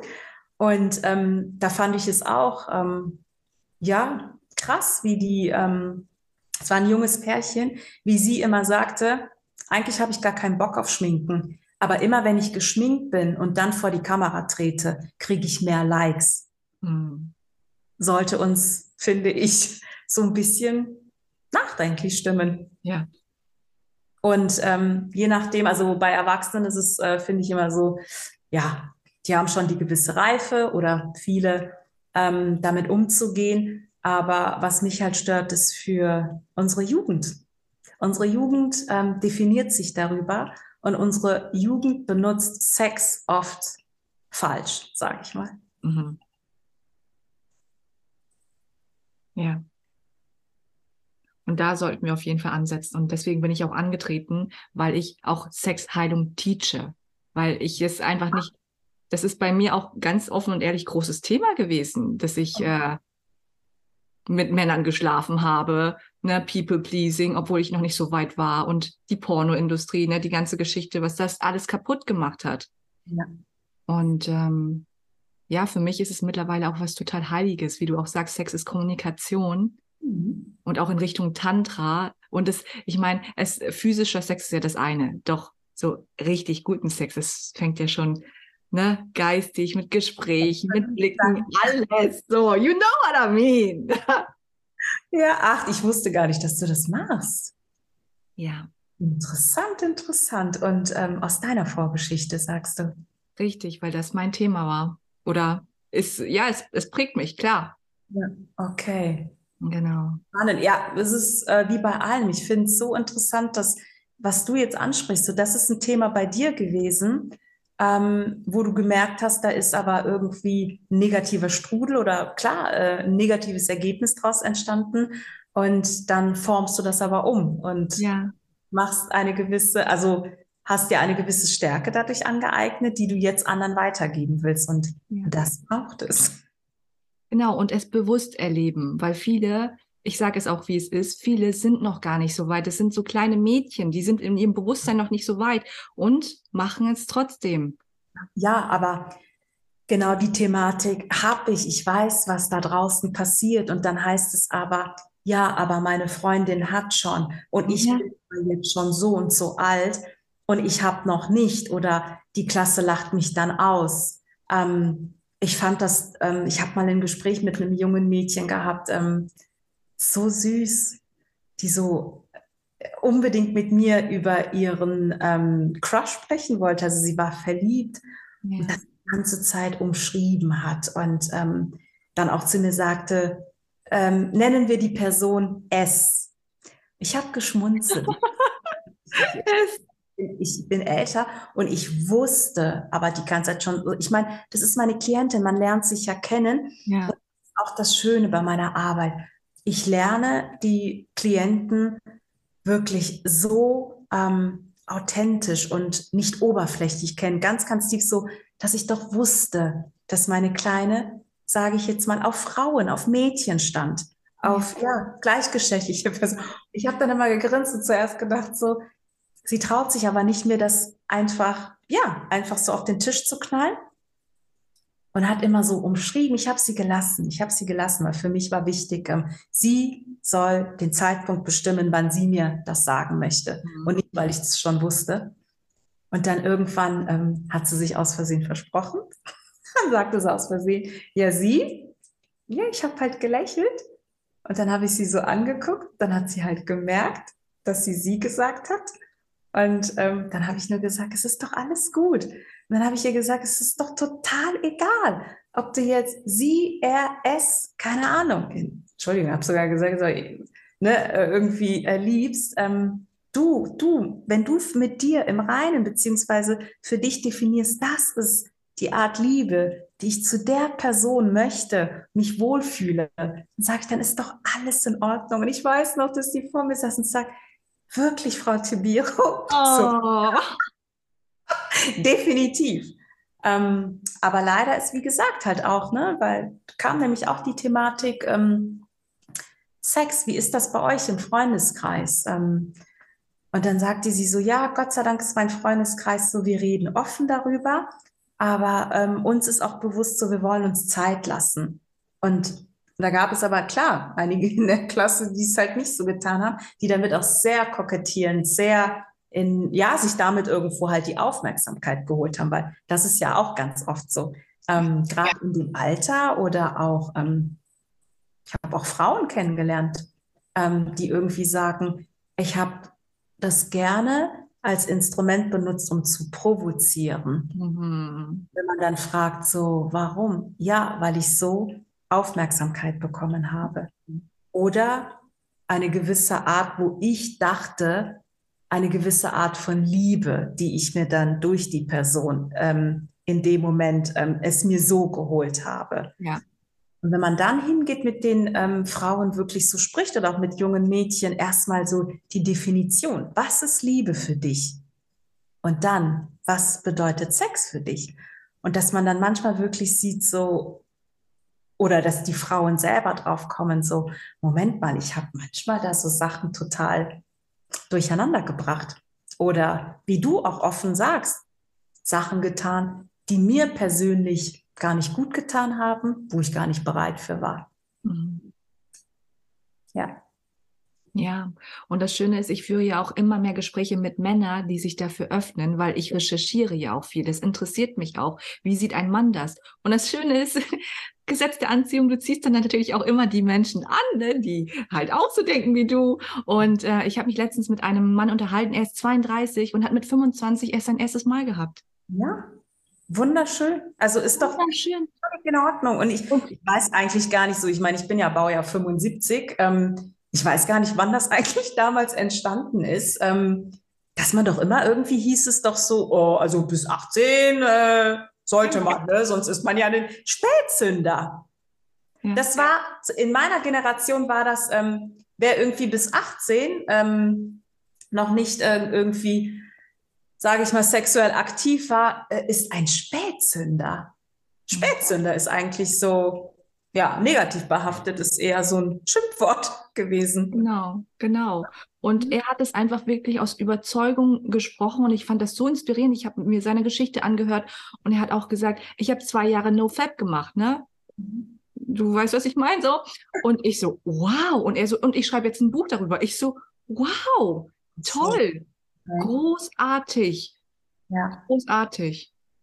Ja, ich sage immer, ich finde es, äh, oder Gott sei Dank gibt es immer mehr Leute, die sich irgendwie so trauen, ja, sage ich jetzt mal so, die gesellschaftlichen Ketten zu sprengen. Ja. Und ähm, es wirklich auch dann offensiv anzugehen und laut anzusprechen, zu sagen, nein. Und ich habe es anders gemacht als das, was einem eher durch die Gesellschaft suggeriert wird. Ähm, ich habe es erst gemacht oder ich habe etwas eben nicht gemacht. Und ähm, da finde ich es immer super, wenn dann solche Leute sagen, so, ja, ich gehe damit auch an die Öffentlichkeit oder ja, ich erhebe meine Stimme. Ja. Oh, danke, dass du es gerade gesagt hast. Das war auch so machtvoll. Nein zu sagen. Nein mhm. heißt Nein. Klare Grenzen setzen. Ich bin noch nicht so weit. Ich will nicht. Nein. Ja, aber das ist ja auch so ein Thema, ähm, was ich eigentlich in meiner, ja, tagtäglich in der Arbeit erlebe. Mm, warum ist es denn so, dass wir oft uns innen, innerlich dann nicht mehr wohlfühlen? Mhm. Weil wir viel zu oft nicht Nein sagen und viel zu oft anderen Menschen die Macht geben, unsere Grenzen zu überschreiten. Mhm. Und, ähm, das, das höre ich so, so oft von meinen Klientinnen, dass die sagen, eigentlich wollte ich dieses und jenes nicht, aber ich habe mich nicht getraut. Oder wo die selber innen gespürt haben, so hey, hier wird gerade meine Grenze verletzt. Ja. Ähm, wie du eben sagtest, wie du früher auch warst, weil man der Person gefallen möchte, mithalten möchte, was auch immer. Ähm, und dann wirklich ähm, seine Werte, seine Prinzipien verletzt. Ja. Und ähm, das hat jeder von uns, glaube ich, schon ähm, selber die Erfahrung machen dürfen. Mhm. Verletzt du deine Werte? Ja respektierst oder pflegst du deine Grenze nicht, kommt irgendwann immer der Punkt, ähm, wo du dich nicht wohlfühlst. Ja.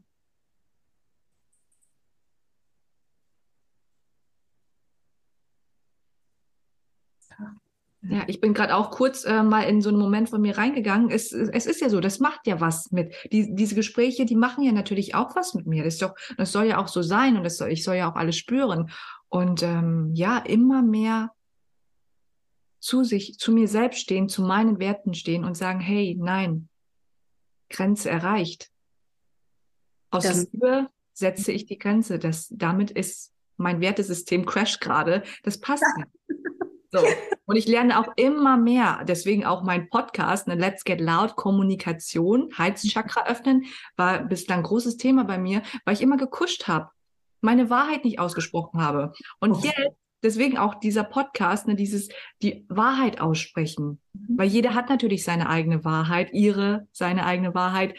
Und zu sagen, hey, ich spreche liebevoll und respektvoll meine Wahrheit aus und dann sehe ich, wer bleibt und wer geht.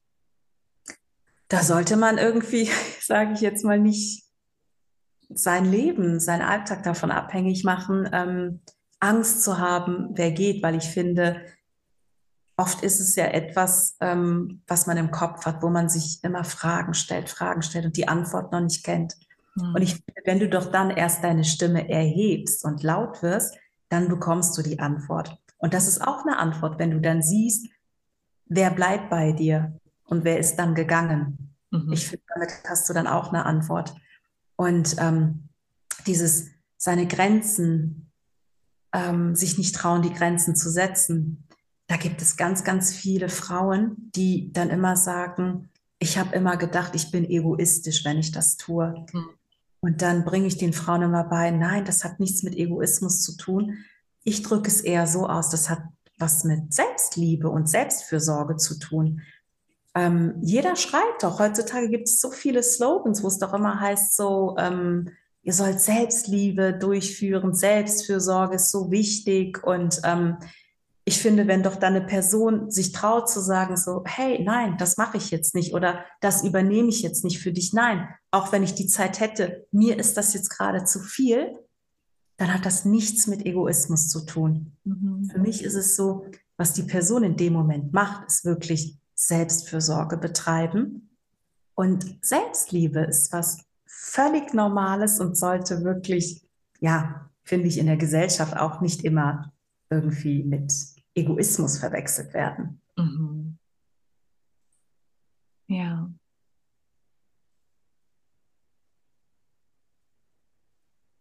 Schaut sie euch an! Warum? Du hast wirklich so eine Göttinnenausstrahlung, so eine. Lynn, jetzt übertreibt nicht. Nein, ich, ich, ich bin einfach Nadesh und äh, keine Ahnung, gib das, was ähm, ich gelernt habe, die Erfahrungen, die ich machen durfte, weil ähm, Gott sei Dank ist es ja so, die Menschen, mit denen ich arbeite, die Frauen, ähm, die lehren mich so vieles und ja. dann, dann, dann lerne ich aus, ähm, aus dem Termin mit der Dame etwas und ähm, ich sehe mich einfach so, wie ich das immer gerne nenne, ähm, Beraterin, Botschafterin. Ich habe ja. Ich hab's, ich hab's. Hier.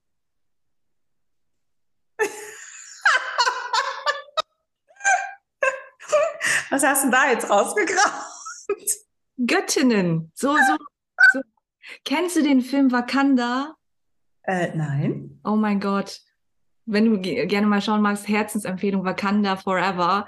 Das sind so starke Frauen und einfach, ja, schau es dir von Herzen gerne an. Black Panther, Black, äh, Black Panther, Wakanda Forever, genau. Ah, okay, alles klar. ja, ich bin, ähm, ich habe spät mit. Ist das äh, so eine Netflix-Serie oder irgend sowas? Es ist ein Film tatsächlich. Das war jetzt im Dezember im Kino. Ah, okay. Ah, ist an mir vorbeigegangen. wenn du, wenn du magst, fühl einfach für dich rein. Okay. Meine Liebe, ich habe, glaube ich, noch äh, zwei Fragen, die ich dir gerne stellen möchte. Ja, gerne. Was bedeutet Geld für dich? Geld. Ihr kennt alle den Spruch, ähm, Geld macht nicht glücklich, mhm. aber beruhigt. Und ähm, ich weiß, dass es Personen gibt und ich finde es wunderbar. Da habe ich nämlich letztens eine Dokumentation gesehen. Es gibt Menschen, die brauchen wirklich ganz, ganz wenig Geld, die reisen gerne. Das war nämlich so eine Dokumentation über jemanden, der gerne reist, der vor Ort wirklich immer nur sich das verdient, was er braucht. Und ja. bedeutete für die Person 300, 500 Euro, also je nachdem, wo er halt war, ähm, das langt und dann hört er wieder auf zu arbeiten, weil für ihn hat er dann in dem Moment ausreichend Geld.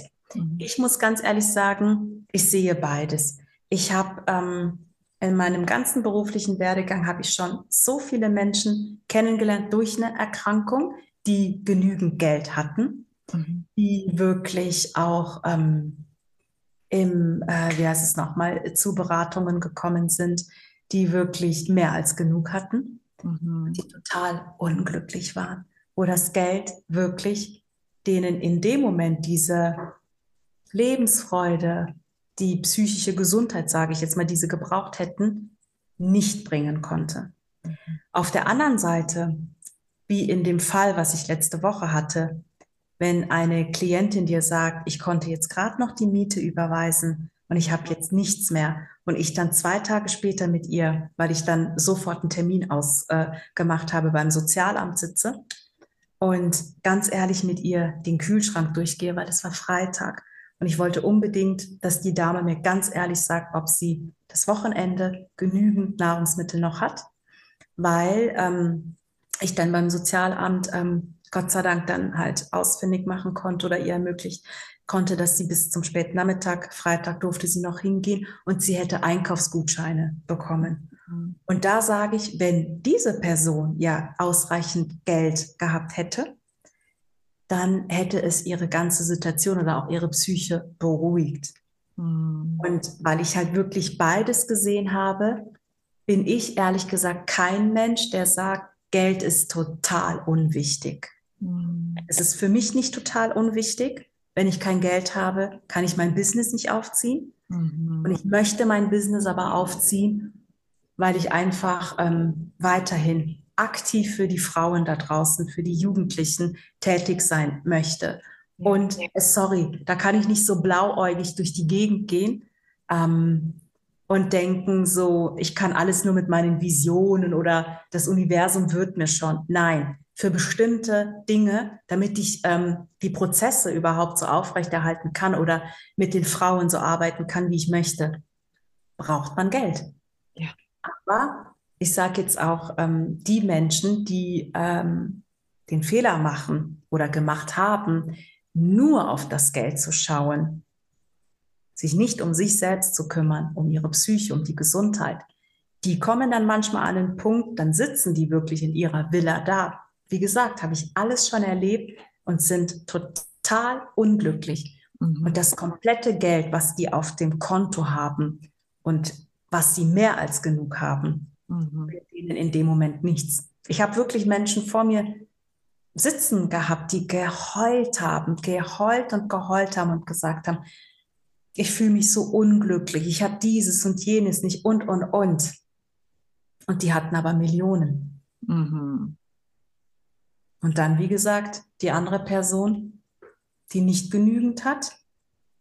Und deswegen bin ich da ganz ehrlich, ähm, sehe ich das nicht so.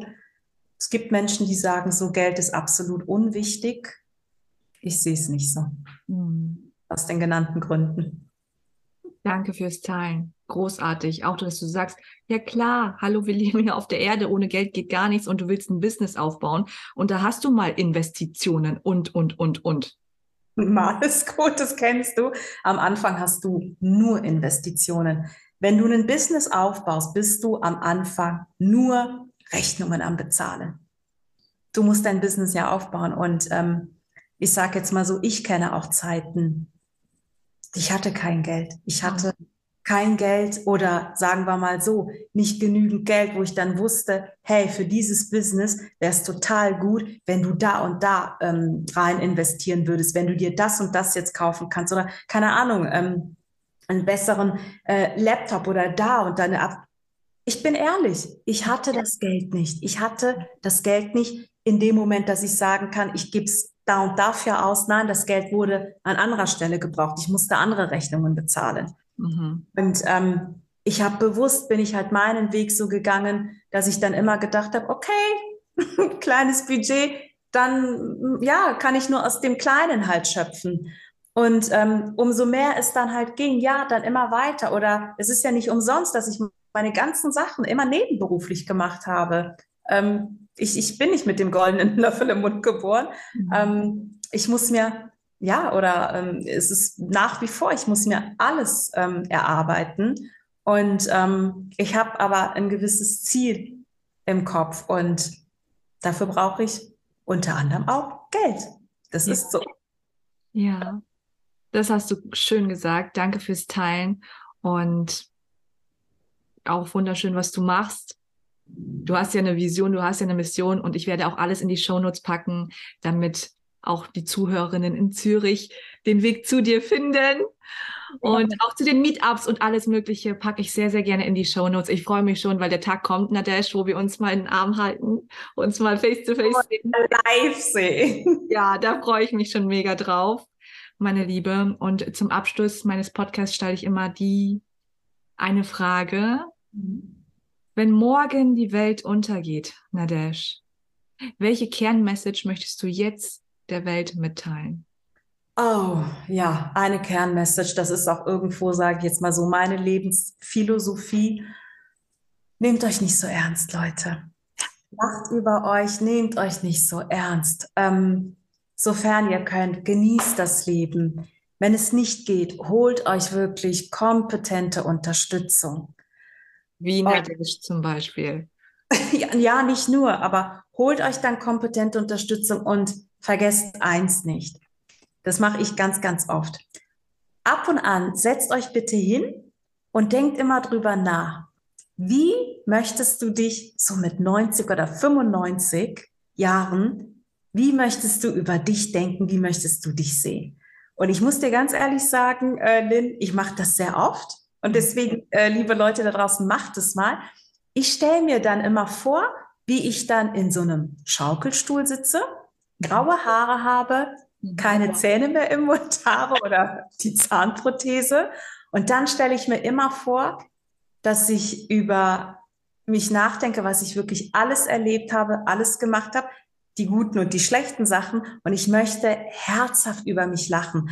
Auch bei den schlechten Sachen, schlechten Entscheidungen möchte ich einfach nur sagen, yeses, Marie, was hast du dir denn dabei gedacht gehabt? Aber ich möchte mit meiner Zahnprothese oder ohne Zähne schmunzeln in meinem Schaukelstuhl einfach da sitzen und grinsen. Das ist meine Message. Wunderschönes Bild. Ich sehe dich gerade da. Schön. Ich sehe mich dann auch da, ehrlich gesagt. Mit Zähne. Hashtag mit Zähne. Ja, genau. Ach, wie wunderschön. Nadesh, vielen lieben Dank für deine Zeit, für deine Botschaft und für das wundervolle Interview. Gerne, sehr, sehr gerne. Ich habe mich wirklich super über deine Interviewanfrage gefreut. Ähm, ich finde es wichtig, was du machst. Ich finde es super, dass du ja, Menschen wie mir eine Plattform gibst, wo man einfach offen, ehrlich über alles reden darf, alles rauslassen kann. Ja. Und, ähm, ja, ich bin gespannt, wen du alles noch in deinem Leben treffen wirst. Ähm, ja, welche Message die Menschen zu verbreiten haben. Und ähm, ja, den Zuhörerinnen ganz, ganz herzlichen Dank, dass ihr euch die Zeit nehmt. Wer jetzt bis zum Ende, sage ich jetzt mal, durchgehalten hat, ähm, Vielen, vielen Dank. Und ja, falls irgendjemand eine Frage hat, einfach ganz spontan auf mich zukommen. Ähm, das pflege ich auch immer so wie bei meiner Arbeit. Es ist immer alles schnell, unkompliziert und individuell. Wunder, wunderschön. Ich packe alles in die Show Notes und von Herzen vielen lieben Dank. Gerne, Lynn. Ja. Nach Niedersachsen. Danke, und natürlich. Ganz, ganz Tschüss. Und hier aus der Schweiz. danke, danke, danke. Ciao. Soul Playmates and Playboys. Das war das wunderschöne Interview mit der lieben Nadesh B. Tebiro in meinem Podcast Let's Get Loud. Ich hoffe, dass euch die Folge gefallen hat und dass du den für dich jetzt richtigen, wichtigen und dienlichen Impuls mitnehmen konntest. Wenn du mich live, hautnah und echt in meinem Element Love, Sex, Magic erleben möchtest, dann lade ich dich herzlich ein, am 3.3.2023 beim Holistic Business Kongress in Leverkusen dabei zu sein. Wir holen unter anderem Hollywood nach Leverkusen. Für weitere Infos und Tickets folge mir auf Instagram. Den Link findest du in den Show Notes. Von Herzen danke, dass du meinen Podcast anhörst und ich freue mich immer über eine offene und ehrliche Bewertung und ein Feedback von dir, damit ich weiß, wie die Folge bei dir angekommen ist. Meine Mission für 2023 ist ganz klar. Dein bestes Liebesleben mit dir gemeinsam kreieren. Playmate Love Vibes an dich und bis zur nächsten Episode. Deine Lynn.